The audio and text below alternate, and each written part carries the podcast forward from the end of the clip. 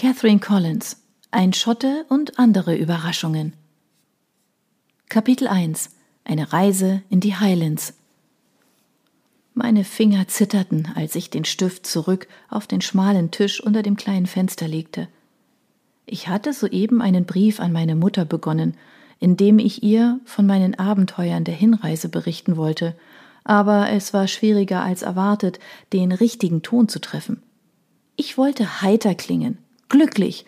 Es sollte wirken, als machte es mir nichts aus, dass ich mich versehentlich nach Schottland verfrachtet hatte, anstelle Nordamerikas. Perth, ach, verflixt. Warum gab es davon unendlich viele? Mich hatte irritiert, dass mein Zielflughafen Dundee hieß, was für mich eher nach Australien klang. Gegoogelt und festgestellt, dass es ein Perth in England gab, eines in Australien und gleich zehn in Amerika. Tja, gelandet war ich nicht ganz so weit von zu Hause entfernt wie gewünscht und leider unendlich weit weg vom Grand Canyon. Aber es hätte schlimmer kommen können. Immerhin gab es hier Berge, und man konnte sich in den Highlands ebenso gut verlaufen wie in der Sierra Nevada oder wo auch immer genau der Grand Canyon lag. Zugegeben, geografisch war ich eine Niete.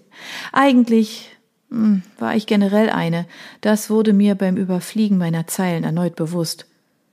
Liebe Mama, es geht mir toll. Ich hatte eine tolle Reise, das Zimmer ist toll, die Leute hier auch. Das glaubte ich mir nicht einmal selbst. Seufzend zerknüllte ich das Blatt und warf es in den Papierkorb.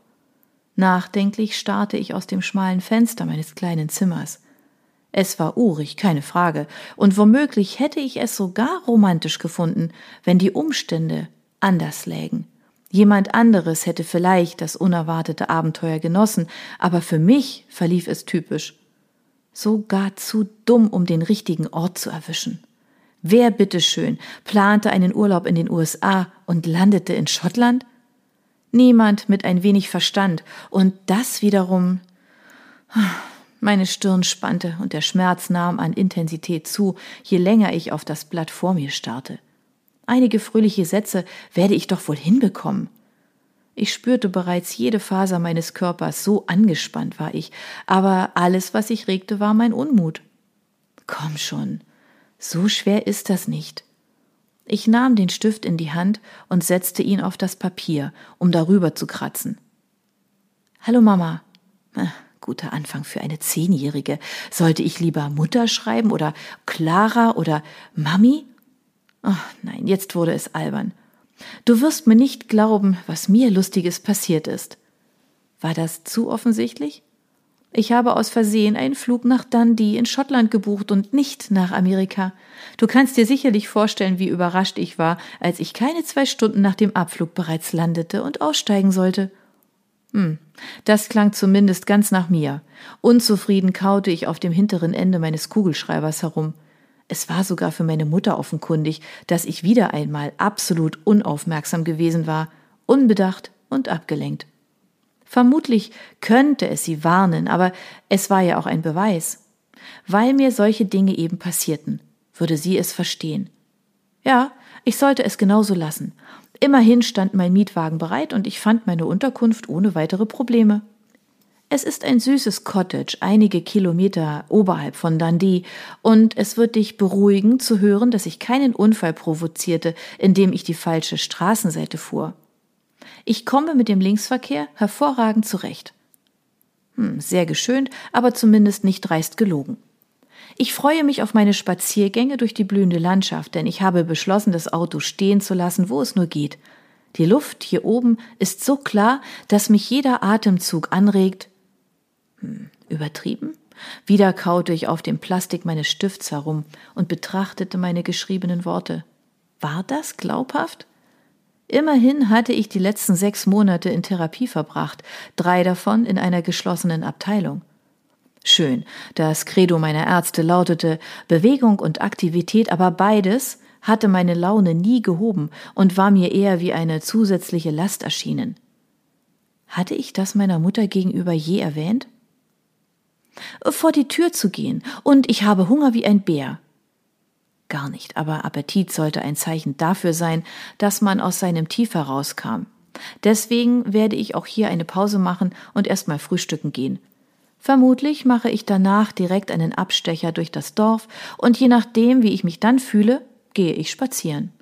Ich muss sagen, ich kann es kaum erwarten, mich umzusehen. Erneut ging ich durch den Text. Es klang heiter, fand ich, und ganz danach, als erfreute ich mich an meinem Urlaub. Also war es genau so, wie ich es meiner Mutter glauben machen wollte. Mein erstes Frühstück in der Fremde, wie aufregend. Was wird es wohl geben? Ein englisches Frühstück? Ein kontinentales? Ich bin schon ganz hibbelig vor Aufregung. Ich werde meine Kamera mitnehmen und dir die Bilder später per E-Mail zuschicken, damit du nicht auf meine Rückkehr warten musst, um eine Vorstellung davon zu haben, wie es hier aussieht. Da fällt mir ein, ich sollte dringend eine Jacke kaufen, denn Schottland ist bedeutend kälter als Nevada. Eine Jacke war dringend nötig. Das Dorf lag nur ein paar Kilometer entfernt, und da ich mich ohnehin sehen lassen wollte, war es sinnvoll, eine Einkaufstour zu unternehmen. Ich malte gedankenverloren einen Smiley auf das Papier. Zwar sollte ich kein Geld mehr ausgeben, das meine Familie dringender brauchte, aber ich hatte eine Lebensversicherung abgeschlossen, die alle anfallenden Kosten decken sollte. Seufzend legte ich den Stift zur Seite und schob den Stuhl zurück. Das Blatt lag mitten auf der Schreibtischoberfläche, ein Briefumschlag lag frankiert bereit und die Adresse meiner Mutter war ebenfalls notiert. Es wirkte, als wollte ich den Brief auf jeden Fall absenden. Ich musterte den Schreibplatz. Es sollte alles so wirken, als ginge ich nur kurz raus, um zu frühstücken, als käme ich definitiv wieder, um den Brief zu beenden, ihn abzuschicken und wundervolle Tage hier zu verbringen. Aber tatsächlich sahen meine Pläne anders aus. Mein Herz flatterte vor Aufregung, und ich wandte mich ab, um den Rest des kleinen Zimmers in Augenschein zu nehmen. Das Bett war nicht gemacht und war so schmal, dass ich in der Nacht befürchtet hatte, jeden Moment hinauszupurzeln. Die Wolldecke hatte ich gebraucht, um mich warm zu halten, denn ich hatte den Fehler begangen, über Nacht das Fenster zu öffnen. Es war eisig kalt gewesen, obwohl es Sommer war. Mein Schlafanzug, für die sengende Hitze Nevadas ausgewählt, war kurzärmelig und aus Seide. Er lag auf dem Boden, am Fußende in einer kleinen Pfütze. Mein Koffer war ausgepackt und auf dem Schrank verstaut. Schließlich hatte ich mich fünf Tage hier eingemietet. Neben der Tür stand eine wackelige Kommode, auf der mein Schminktäschchen lag, inklusive Zahnbürste, Duschzeug und Haarbürste. Meine Handtasche hing am Haken an der Tür, in ihr meine Kamera und mein Handy und damit alles, was man für einen Spaziergang brauchte.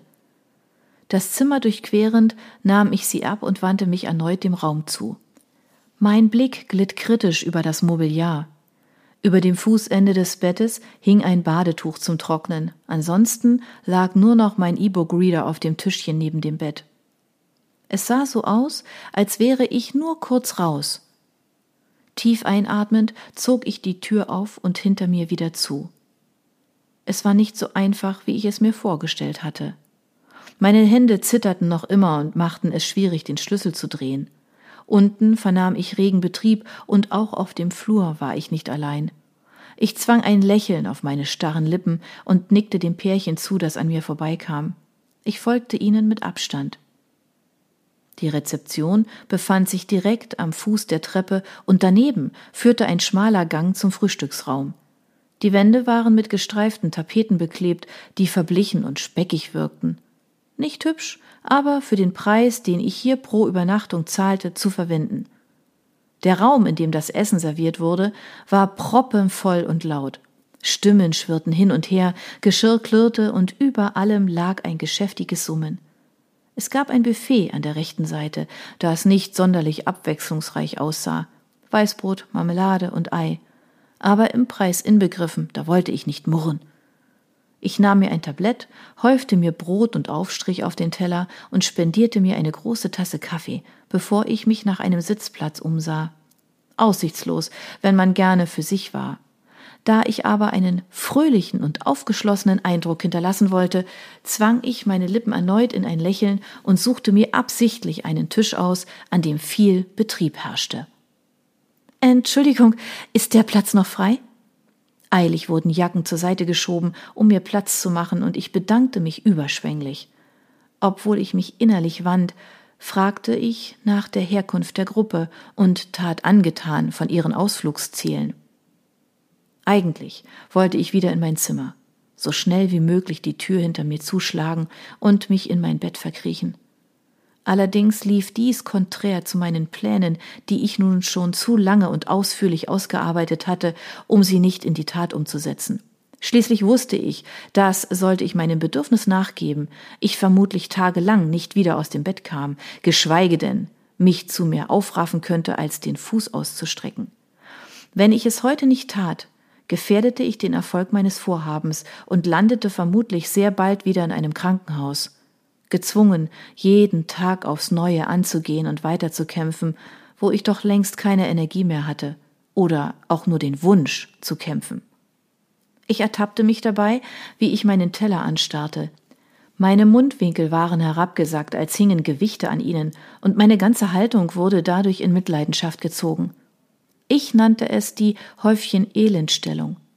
Schnell streckte ich das Rückgrat durch und setzte wieder ein Lächeln auf. Ich musste glücklich und zufrieden wirken, das war wichtig, denn ich hatte beschlossen, dass mein Abgang meiner Familie einen kleinen Trost bringen sollte. Aber die Versicherung zahlte nur bei einem Unfall. Es durfte also nichts darauf hindeuten, dass Absicht dahinter lag.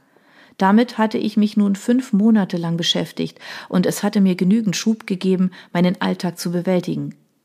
Ich war vorsichtig gewesen, hatte mir alle Statuten der Versicherung wieder und wieder durchgelesen, um ja keinen Fehler zu begehen. 25.000 Euro. Sicher wüsste meine Schwester, was sie damit anfinge, und meine Mutter? Mein Kaffee schwappte gegen meine Lippen, weil meine Hände immer noch bebten. Ich war aufgewühlt, was ich selbst nicht ganz verstand. Ich hatte es mir doch ganz anders ausgemalt. Die ersten Gäste verabschiedeten sich, und ich wünschte ihnen winkend einen schönen Tag. Und wohin werden Sie gehen? fragte mich mein Sitznachbar, ein untersetzter Mitdreißiger, der am Vortag zur selben Zeit angereist war wie ich. Oh, erst einmal ins nächste Dorf. Ich habe meine Jacke zu Hause liegen gelassen in der ganzen Aufregung, und es ist hier bedeutend kühler als erwartet. Meine Wangen schmerzten, und ich versteckte die Region schnell hinter meiner Tasse, um die Gesichtsmuskeln zu entspannen. Oh ja, das Wetter hier oben ist immer für eine Überraschung gut. Kann ich Sie vielleicht ein Stück mitnehmen? Bis Little Dunkeld vielleicht?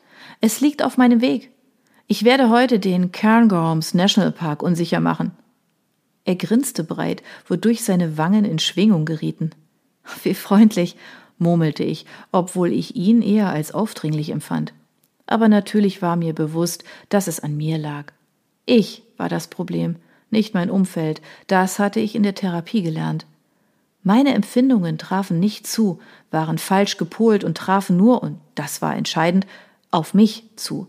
Jeder andere, normale Mensch sah es anders und dies machte mein Leben so ungemütlich. Niemand verstand meinen Wunsch, allein zu sein, obwohl ich mich nach Gesellschaft sehnte. Niemand verstand, dass ich wirklich nicht konnte, selbst wenn ich wollte. Und das nicht, weil ich mich nicht bewegen konnte. Nein, mein Körper war, was Mobilität betraf, völlig in Ordnung. Es war mein Geist, der nicht mitspielte.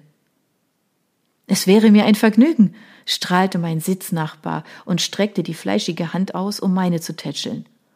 Vielleicht hätten Sie auch Lust, mich in den Nationalpark zu begleiten. Einkaufen kann man immer noch und ihr Frauen habt stets genug eingepackt. Er lachte schallend und klopfte dabei immer wieder auf meinen Handrücken. Nicht wahr? Das war wohl relativ. Selbstverständlich hatte ich genug eingepackt. Wenn ich eine Woche verreiste, packte ich auch für eine Woche plus Ausgehen, plus Regen, plus durchgeschwitzt und natürlich auch etwas extra für den Fall, dass man sich einsaute. Shit happens, darauf sollte man vorbereitet sein.